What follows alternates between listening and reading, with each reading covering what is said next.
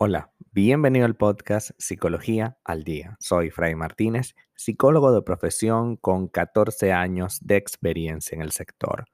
Como pudiste ver en el título de este episodio, hoy vamos a hablar sobre cómo reconciliarte con un ser querido.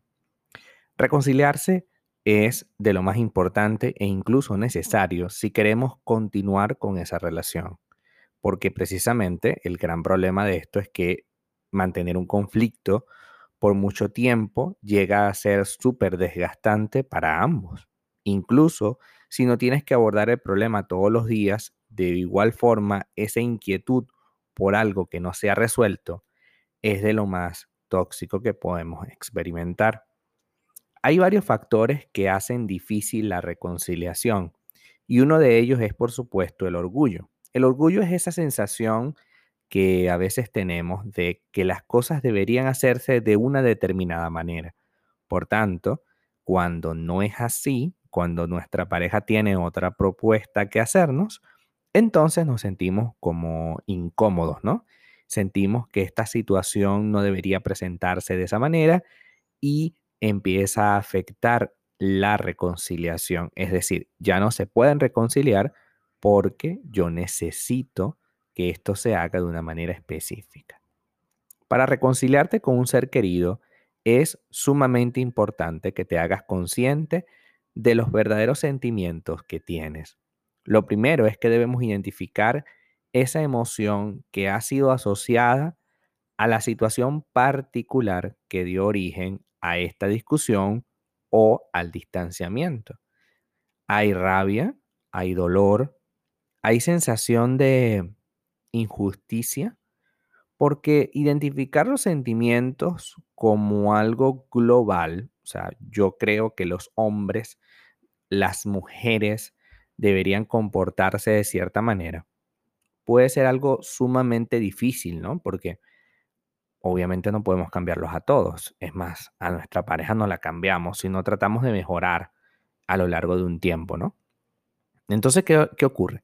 Si yo quiero reconciliarme, yo tengo que, sacarme de la cabeza que yo estoy con un hombre más o con una mujer más. Debo sacarme de la cabeza los totales, ¿no? Mi pareja es totalmente esto, mi pareja es totalmente aquello. Creo que ahí comienza el error principal de esta situación, ¿no? Entender que eh, en la vida nosotros pasamos por discusiones. Hemos hablado esta semana acerca de eso, ¿no? Acerca del tema de las discusiones y, los conflictos y la manera como deben resolverse, ¿no? Y les había dicho hace poco que es importante poner en la mesa algo contundente, algo, algo necesario, ¿no?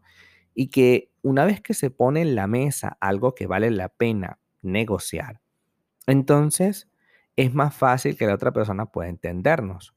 Ahora, si nosotros tenemos un condenado orgullo que siempre está ahí como tratando de, darse a conocer, de, estar ahí como mostrándose, el orgullo no te va a llevar a ningún lado. Es decir, si tú pretendes que la vida gire en torno a ti y a tus expectativas, créeme que te vas a llevar muchos golpes a lo largo del tiempo. Porque la vida eh, siempre es bidireccional. Lo que tú consideras que está bien para otra persona a lo mejor es un valor diferente. Y eso no quiere decir para nada que te dejo de querer. Quiere decir que tienen valores diferentes con respecto a diferentes cuestiones. Entonces, en primer lugar, si queremos reconciliarnos, debemos dejar, eso sí, de una vez y para siempre, el factor orgullo. Esa necesidad de que las cosas se hagan solo, únicamente, a mi manera. Nosotros debemos prestar atención cuando me quiero reconciliar al otro, porque en muchas ocasiones en consulta me doy cuenta de que el problema principal es la suposición. Yo supongo que mi pareja lo que quiere es atención, entonces se la doy para que se quede tranquila y nos reconciliemos. Y resulta que no funciona así, o sea, no funciona con, con lo que tú supones.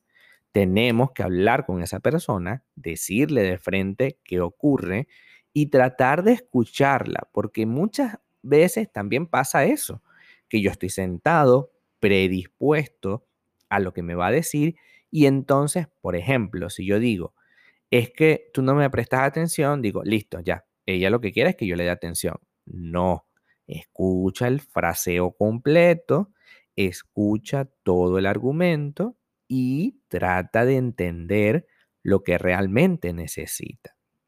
Todos nosotros, ciertamente, necesitamos un poco más de atención, de eso no hay duda, de eso estamos súper claros, pero de ahí a sentirnos con que la otra persona lo único que necesita es que yo le pase la mano como si fuese un perrito, yo le paso la mano y se queda tranquila, ¿no? O se queda tranquilo. Y no, no, no, no funciona de esa manera, porque cuando tú lo haces solo por, digamos, por una sensación de, bueno, tocó, tocó hacerlo, ¿no? Porque pobrecita, ella, ella lo que necesita es cariño, como que si fuese un animal, ¿no? Un perrito, un perrito que lleva a la casa y bueno, em, se mueve mucho y está muy inquieto porque, claro, yo necesita de mi afecto, ¿no? Y qué egoísta suena eso, ¿no? Necesita de mi afecto. Eso suena súper egoísta. Entonces, claro, em, nos pasamos la vida tratando de interpretar a la otra persona y la base de la reconciliación no pasa por allí. Si usted se quiere reconciliar, usted tiene que sentarse a oír, oír, en ningún momento hablar, oír lo que la otra persona tiene para decirme. Y una vez que yo trate de entender, porque tengo que tratar, de, tengo que hacer el esfuerzo de entender, y no porque la persona lo haga difícil, sino porque tú tienes muchísimos filtros, muchísimas predisposiciones, muchísimas prejuicios.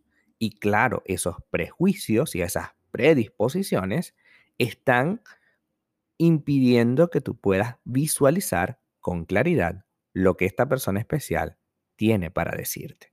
Entonces el gran problema no es la otra persona, el gran problema eres tú, porque no has sabido cómo reconciliarte, porque le has hecho mucho caso a las suposiciones, le has hecho mucho caso a los prejuicios y a todas estas ideas que al final del día lo único que hacen es perjudicarte. Entonces, ¿qué debemos hacer?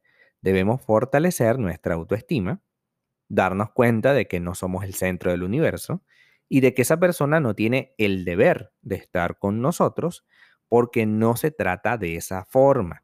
Uno tiene que tratar a los seres humanos que están a nuestro alrededor y que nos brindan el privilegio de estar a su lado con un respeto absoluto, no un respeto relativo. No se trata de tenerle una casa ni tener dinero en la cuenta bancaria.